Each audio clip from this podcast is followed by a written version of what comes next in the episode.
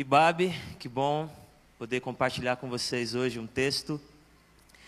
E é um texto que tem conversado comigo, tem me consolado, tem me feito pensar. E hoje, com muito temor e com muito desejo de que te alcance, que seja significativo para você, quero dividir. Para mim, ouvir essa canção se relaciona muito com o que a gente vai conversar, conversar agora e pensar porque esse Deus que faz coisas inexplicáveis, porque Ele é inexplicável, entre as coisas mais inexplicáveis que fez, foi nos escolher. Se tem uma coisa que é inexplicável, é um Deus tão grandioso se interessar por nós. E se interessar por nós de uma forma tão declarada, tão anunciada, tão presente, tão real, tão forte. Eu não sei se você tem isso no coração, mas eu acredito que a igreja, entre tantas coisas, ela é a guardiã de histórias que não podem ser esquecidas. O Antigo e o Novo Testamento trazem para nós histórias de pessoas que se relacionaram com Deus, que caminharam com Deus, e que, porque se relacionaram e caminharam com Deus, revelaram para nós traços do caráter do Senhor neles mesmos. Pessoas que nos fizeram entender um pouco mais do coração de Deus, abrindo o seu próprio coração. E um deles é Josué. A história de Josué para mim é fascinante, porque é alguém que tem a missão de continuar uma obra ou de continuar uma caminhada depois de Moisés, e depois de Moisés qualquer coisa é difícil. Viver à sombra de um líder tão grande, viver à sombra de alguém tão fascinante, viver à sombra de uma história tão extraordinária. Josué, para mim, é um personagem muito significativo na minha caminhada. E quando a gente para para pensar em algumas coisas sobre ele, coisas tão simples, mas que às vezes passam despercebidas. Por exemplo, Josué nasceu escravizado. Josué nasceu no antigo Egito e nasceu na condição de escravizado. Josué era uma daquelas pessoas que não tinha ah, condições de fazer planos para o futuro, porque a vida dele era repetir o passado. Meus avós escravizados, meus pais escravizados, eu também escravizado.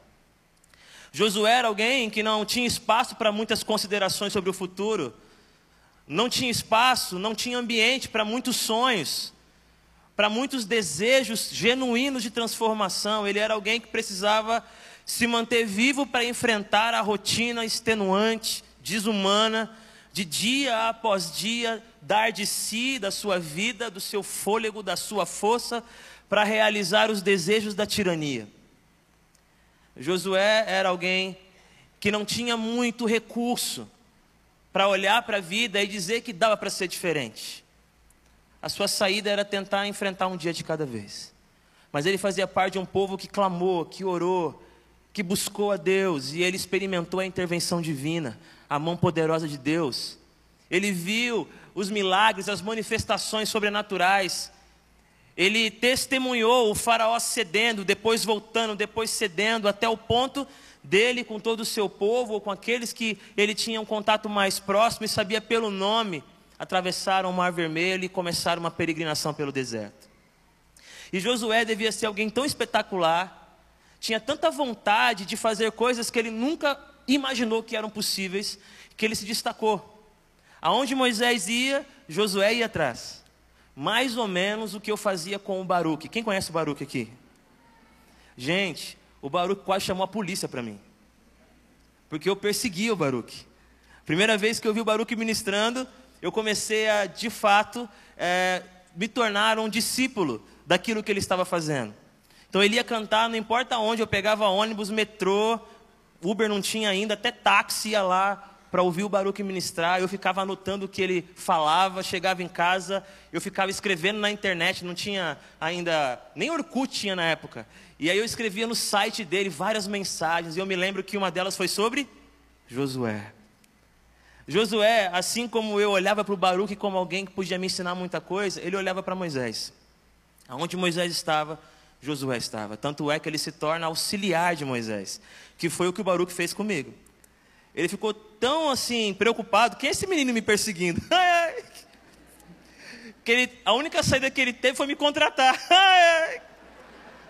comecei a trabalhar com ele como office boy. Foi o jeito que ele teve de ficar de olho em mim. Será que ele é do bem? Eu acho que depois de um ano trabalhando com ele, ele ficou mais calmo. Depois de um ano, e olhe lá. Josué colocou no seu coração algo assim muito concreto. Eu quero viver uma história que faça sentido. Eu quero, eu quero mostrar para quem estiver perto de mim que dá para ir além do que a gente sempre achou que dava para ir.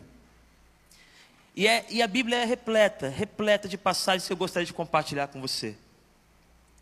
Mas hoje, antes de ler o texto, para mim o centro do que eu estou tentando compartilhar com você é que aquele garoto que não tinha futuro se tornou um jovem que apontava para a eternidade. E aquele garoto que tinha medo do futuro, aquela criança que cresceu debaixo da vigilância dos capatazes, aquele adolescente que tinha o seu dia determinado por pessoas que não tinham amor nenhum por ele, alguém que poderia ter a sua alma esmagada por uma experiência de ser desumanizado. Esse Josué ousou sonhar. E enquanto ele sonhava, a frase que ele mais escutava, ou uma das frases que ele mais escutava de Deus, era a seguinte: Seja corajoso, não tenha medo, seja corajoso. É incrível quando alguém diz isso para gente, porque quando você escuta, seja corajoso e não tenha medo, é mais ou menos assim: o que você está pensando está certo, o caminho que você está se propondo tem valor. Essa vontade dentro de você precisa acontecer. Você tem que ter apenas coragem. Não há uma rota para mudar, não há um, uma coisa para arrumar, não há uma conversa complicada para te desestimular, não é só coragem, força. Porque se você continuar desse jeito, com essa dependência de Deus, com esse coração humilde, é só isso que você precisa. E nesse capítulo 5 que eu quero ler com você, de Josué, eu acredito que ele compartilha com a gente, o autor do texto bíblico, algumas maneiras da gente ouvir essa voz nos dizendo que nós precisamos crescer por dentro. Que nós não vencemos o medo ganhando destaque fora. Que nós não vencemos o medo com acordos que nos blindam. Que nós não vencemos o medo conquistando alguns lugares que nos coloquem acima de suspeitas de que a grande mudança que faz a gente ir além, vencer, continuar, concluir o que Deus nos deu para fazer nesse mundo, nessa terra, é crescer por dentro, é crescer na alma, é se desenvolver no Senhor, mas também se envolver, né, Edu? Não é só desenvolver, envolver também. Capítulo 5 de Josué. A partir do verso 1. Todos os reis amorreus que habitavam a oeste do Jordão e todos os reis cananeus que viviam ao longo do litoral souberam como o Senhor tinha secado o Jordão diante dos israelitas, até que tivéssemos atravessado. Por isso, desanimaram-se e perderam a coragem de enfrentar os israelitas. Naquela ocasião, o Senhor disse a Josué: Faça facas de pedra e circuncide os israelitas. Josué fez facas de pedra e circuncidou os israelitas em Gibeate Arlote. Ele fez isso porque todos os homens aptos para a guerra morreram no deserto, depois de terem saído do Egito. Todos os que saíram haviam sido circuncidados, mas todos os que nasceram no deserto, no caminho, depois da saída do Egito, não passaram pela circuncisão. Os israelitas andaram 40 anos pelo deserto até que todos os guerreiros que tinham saído do Egito morressem, visto que não tinham obedecido ao Senhor. Pois o Senhor lhes havia jurado que não veriam a terra que prometera aos seus antepassados, que nos daria, terra onde há leite e mel com fartura. Assim, em lugar deles, colocou os seus filhos, e estes foram os que Josué circuncidou. Ainda estavam incircuncisos porque não tinham sido circuncidados durante a viagem. E depois que a nação inteira foi circuncidada, eles ficaram onde estavam no acampamento até se recuperarem. Então o Senhor disse a Josué: Hoje removi de vocês a humilhação sofrida no Egito. Por isso, até hoje o lugar se chama Gilgal. Na tarde do 14 dia do mês, enquanto estavam acampados em Gilgal, na planície de Jericó, os israelitas celebraram a Páscoa. No dia seguinte ao da Páscoa, nesse mesmo dia, eles comeram pães sem fermento e grãos de trigo tostados, produtos daquela terra. Um dia depois de comerem do produto da terra, o maná cessou. Já não havia maná para os israelitas e naquele mesmo ano eles comeram do fruto da terra de Canaã. Amém? Vamos orar comigo? Pai, obrigado mais uma vez pela Sua palavra, obrigado porque o Senhor é bom. E o meu desejo é que esse texto lido nos ajude a pensar e a sermos guiados pelo Senhor a um lugar de refrigério, a um lugar de restauração, a um lugar de vida. Eu oro assim, em nome de Jesus. Amém. Josué está sobre o chão da terra prometida. Mais de 700 anos depois da promessa feita a Abraão, ela está se cumprindo. Eles atravessaram o Jordão, eles avançaram e agora os seus pés estão ali, no lugar que há muitos anos atrás Deus havia apontado. É um texto que fala da fidelidade de Deus, não importa o que eles fizeram, não importa o que aconteceu, Deus cumpriu a sua palavra, e Josué é aquele que está experimentando isso, que está vivendo isso, e que está sentindo toda a experiência profunda que tudo isso significa. E enquanto Josué está ali, ele sente muito medo. Medo de não dar certo e de não ser a pessoa certa. Medo de não conseguir fazer o que ele precisa fazer. Muito medo. Medo de talvez não aproveitar com profundidade o que está diante dele. E Deus então trata o coração de Josué de diversas formas. E aqui eu queria compartilhar com você três coisas que Deus me ensina ou que Deus me aponta nesse texto. O primeiro, ou a primeira coisa, é que quando eles estão ali, na planície de Jericó, eles se dão conta que os inimigos estão com muito medo, eles não vão avançar, eles estão assustados porque viram que Deus é poderoso, que Deus abriu o rio Jordão e eles passaram por ali de forma milagrosa. As pessoas estão ali assustadas com a presença do povo de Israel. É hora de lutar, é hora de fazer alguma coisa, é hora de mostrar por que, que eles estão ali. Mas Deus então diz para Josué: pegue pedras, e com essas pedras, faça facas. Era tudo que eu queria ouvir. Eu estou pronto para lutar. Eu tenho estratégias. Eu tenho razões para lutar. Eu tenho pressa. E Deus me diz que eu posso pegar pedras e fazer facas. É tudo que eu queria ouvir. Mas na sequência ele diz: use primeiro em vocês circuncide.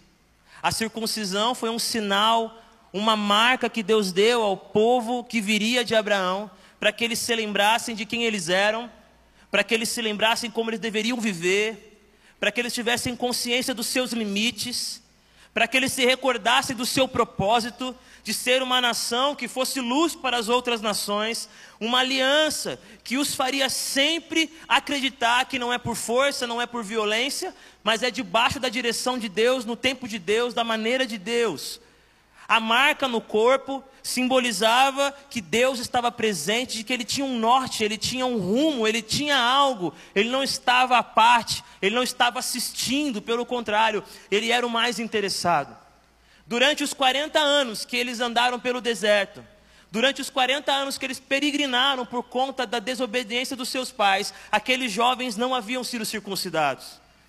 Os meninos não tinham passado por essa experiência de ter uma pequena incisão, um procedimento cirúrgico ali, num lugar muito assim sensível.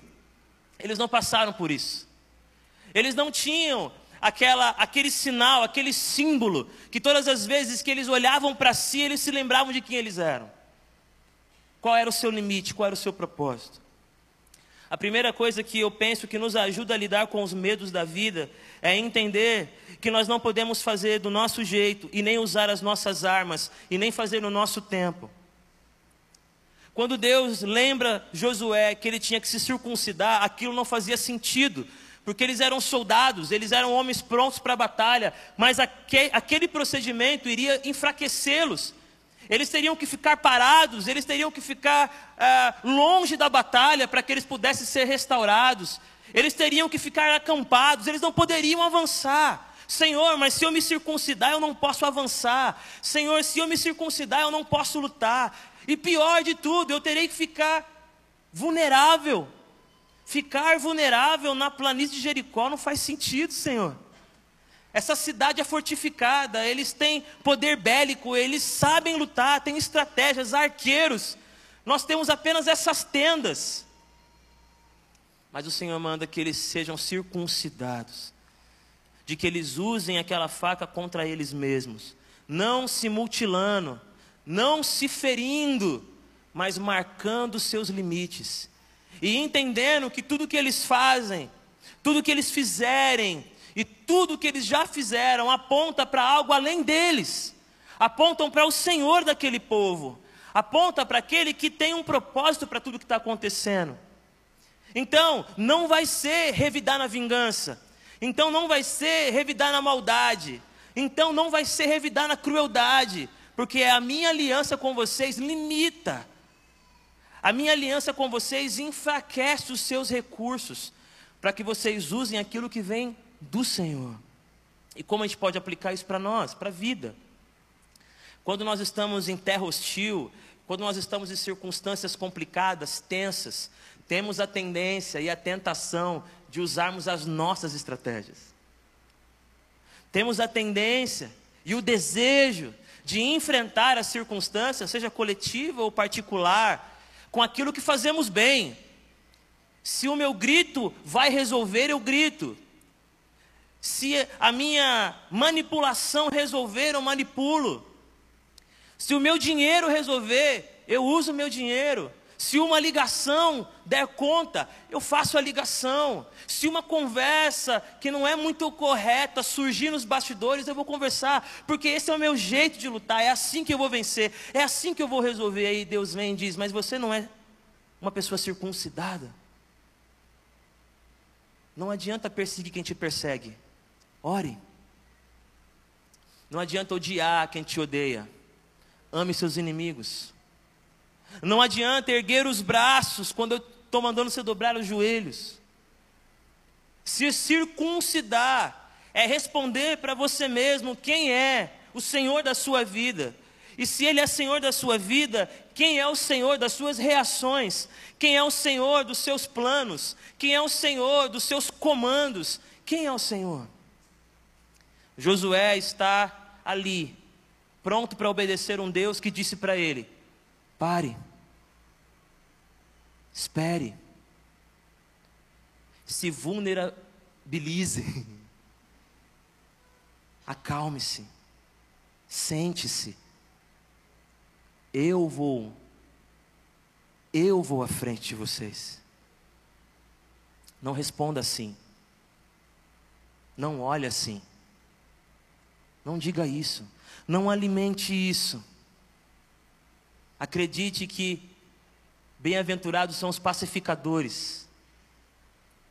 Acredite que melhor é dar do que receber.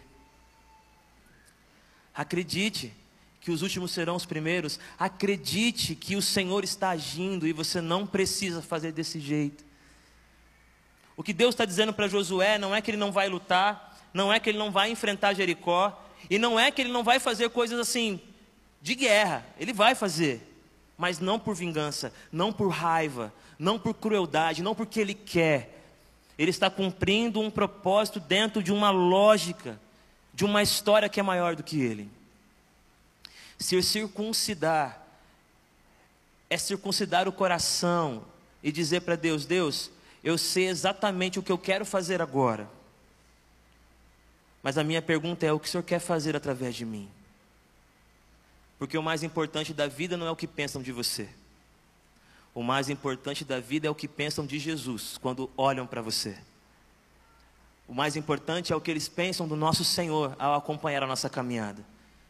O mais importante é, é como as pessoas estão lendo a nossa, a nossa vida e o nosso coração. A segunda coisa que eles fazem, que há muito tempo eles não faziam, e é um jeito para a gente lutar contra o nosso medo, não é só se circuncidar, ou seja, limitar-se àquilo que faz sentido para Deus, submeter-se aos processos de Deus, ao jeito de Deus, às armas de Deus, à maneira que Deus tem de conduzir, de direcionar, de soprar, de fazer. De lembrar que nós seguimos ao Jesus de Nazaré, manso e humilde de coração. Não é apenas isso. Nós também enfrentamos o medo quando a gente celebra a Páscoa. Depois de muitos anos, eles celebram a Páscoa. E o que é celebrar a Páscoa naquele momento, naquela ocasião, para Josué? Josué, lembre-se. Mais do que sonhar, você precisa lembrar. Renovar a mente é muito mais lembrar do que planejar, do que empreender. Renovar a mente é se purificar das coisas que foram grudando na gente sujeiras que foram, de alguma maneira, poluindo a nossa forma de ver a vida, e nós fomos acreditando e acreditando que é assim mesmo. Não, a Páscoa é a experiência profunda de não apenas lembrar, mas lembrar do jeito de Deus. Porque lembrar também é uma experiência que pode ser, de alguma maneira, envenenada. É muito comum que a gente volte para alguns lugares e para algumas circunstâncias e comece a mudar o que aconteceu. Algumas pessoas dizem que é impossível mudar o passado. Quem dera isso fosse verdade. Nós vivemos mudando o passado. Até pouco tempo atrás amávamos pessoas. E hoje, por alguma circunstância presente, já duvidamos daquele amor. Duvidamos que foi sincero, duvidamos que foi legítimo. Quem aqui faz psicanálise ou vai num terapeuta, você volta para algumas experiências e você refaz o caminho. Peraí, então quer dizer que naquele dia não era raiva, era outra coisa em mim. Quer dizer que quando eu disse sim, não era que eu queria fazer, eu me obriguei a fazer porque eu me sentia culpado. Então, lembrar é uma experiência muito, mas muito delicada, não é tão simples. Por isso que a Páscoa é mais do que lembrar, é lembrar dentro de um ritual que me ajuda a colocar as coisas no seu lugar. Prova que isso é importante é que quando o povo sai do Egito, eles já estão caminhando há pouco tempo. Moisés sobe a montanha para receber a lei, para receber a orientação. Ele se demora sobre a montanha e o povo simplesmente pede que Arão faça um ídolo. Arão então recolhe o ouro da galera lá, faz o ídolo, um bezerro de ouro, e todo mundo começa a gritar: Olha só quem tirou a gente do Egito. Meu Deus, é tão rápido a gente se esquecer. A Páscoa é lembrar que quem nos tirou do Egito não foi Moisés, por mais que ele seja incrível. A Páscoa é nos lembrar que quem nos arrancou do lugar da escravização ou da escravidão não foi a nossa inteligência, a nossa sagacidade, muito menos a nossa integridade, foi a graça de Deus. A Páscoa é nos colocar totalmente num lugar de memória de que é o Senhor e somente o Senhor que pode nos tirar do lugar do medo. Algumas pessoas estão esquecendo que não foi o seu trabalho que estabilizou você emocionalmente. O trabalho foi uma ferramenta importante, mas quem estabilizou você emocionalmente foi o Senhor. Só que você olha para o passado e se esquece disso. E aí você está tentando de novo vencer o medo com uma nova profissão. Você, de alguma maneira, e eu também nos esquecemos que quem nos tirou daquele lugar de desespero quem nos arrancou daquele buraco escuro foi o Senhor. Não foi aquele relacionamento, não foi aquele beijo, por melhor que ele tenha sido, não foi. Não foi aquele produto novo que você usou, não foi a marca daquele carro, não foi. Quem tirou a gente de lá foi a mão bondosa, carinhosa e afetuosa do Senhor. Páscoa é se lembrar do jeito de Deus. Páscoa é recordar que o Senhor é bom, e que nós não podemos colocar bezerros de ouro no seu lugar, porque chega uma hora que nós não podemos mais comprar os bezerros, chega uma hora que o ouro acaba e nós caímos em desespero. As amizades são maravilhosas, eu tenho algumas e amo cada uma delas, mas se eu acreditar que são elas e tão somente elas que me tiraram do Egito, quando elas se forem, quando elas falharem, quando eu falhar com elas, eu volto para lá. Josué estava diante de um grande desafio e Deus estava lembrando para ele: você não precisa ser Moisés. Você não precisa ser o mais habilidoso com a espada. Eu tirei vocês do Egito sem vocês levantarem uma arma. Eu tirei vocês do Egito sem vocês derrubarem um egípcio. Eu tirei vocês do Egito sem nenhuma estratégia militar. Eu tirei vocês do Egito com a minha graça. A última coisa que eu queria pensar com vocês, e já vou chamar meu brother aqui para a gente terminar junto, aquela música bonita que acompanha a gente. Mas não é a música que tirou você do Egito, não é a música, quem tirou foi o Senhor. A música só ajuda. A última coisa, que para mim é a mais espetacular, para minha compreensão desse texto, quando eu li isso, eu falei: Uau, que incrível. Depois deles se circuncidarem, eles sentiram dor, mas uma dor pontual, uma dor necessária, que os colocou num lugar de restauração, que impôs limites, que os colocou vulneráveis, dependentes de Deus, que os fez compreender que não adiantava afiar mais a faca ou aprimorar mais o alvo, a mira, eles precisavam do Senhor. Eles tinham que fazer tudo o que era necessário, mas dependendo do Senhor, crendo na aliança, no pacto, no cuidado. A segunda coisa é que eles lembram, mais do que sonhar, lembrar, recordar dos feitos do Senhor, do cuidado paterno, dos milagres, e se não foram muitos milagres, do consolo, do abraço, da maneira maravilhosa que o consolo nos, nos trouxe de volta para a vida. Mas uma última coisa, um pouco depois da Páscoa, eles começaram a colher e pegaram trigo e começaram a fazer alguma coisa para se alimentar, talvez algumas frutas. E no dia seguinte o maná parou de cair. 40 anos caindo o pão do céu. 40 anos recebendo do alto provisão. 40 anos se alimentando de milagres. Acabou. Mas não foi punição, não foi castigo. É como se Deus dissesse para Josué: Josué, não tenha medo, você cresceu. Agora você pode plantar e colher. Filho, você cresceu. Agora não é mais cair do alto, é cair em si e enxergar em você toda a potência, todo o poder que eu mesmo estou derramando para que você plante e para que você colha. Estamos tentando vencer o medo, esperando alguma coisa acontecer, vai cair do alto. É verdade, às vezes Deus coloca pessoas no nosso caminho, caiu do alto, mas às vezes Deus coloca um caminho até as pessoas. Agora é você que vai. O pão já desceu. Talvez você esteja aí clamando de semana em semana: Senhor, usa um mensageiro, uma mensageira, usa um filme, usa um profeta, usa um livro, usa qualquer coisa, mas cai alguma coisa do alto lá em casa, senão não vai dar mais certo. Salva meu casamento, Senhor.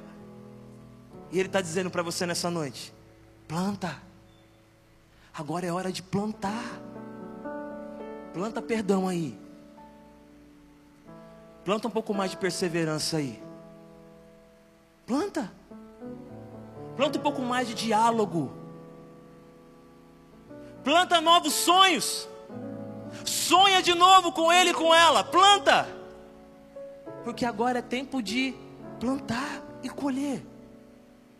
Nem tudo vai nascer, nem tudo vai brotar, nem toda semeadura vai vingar.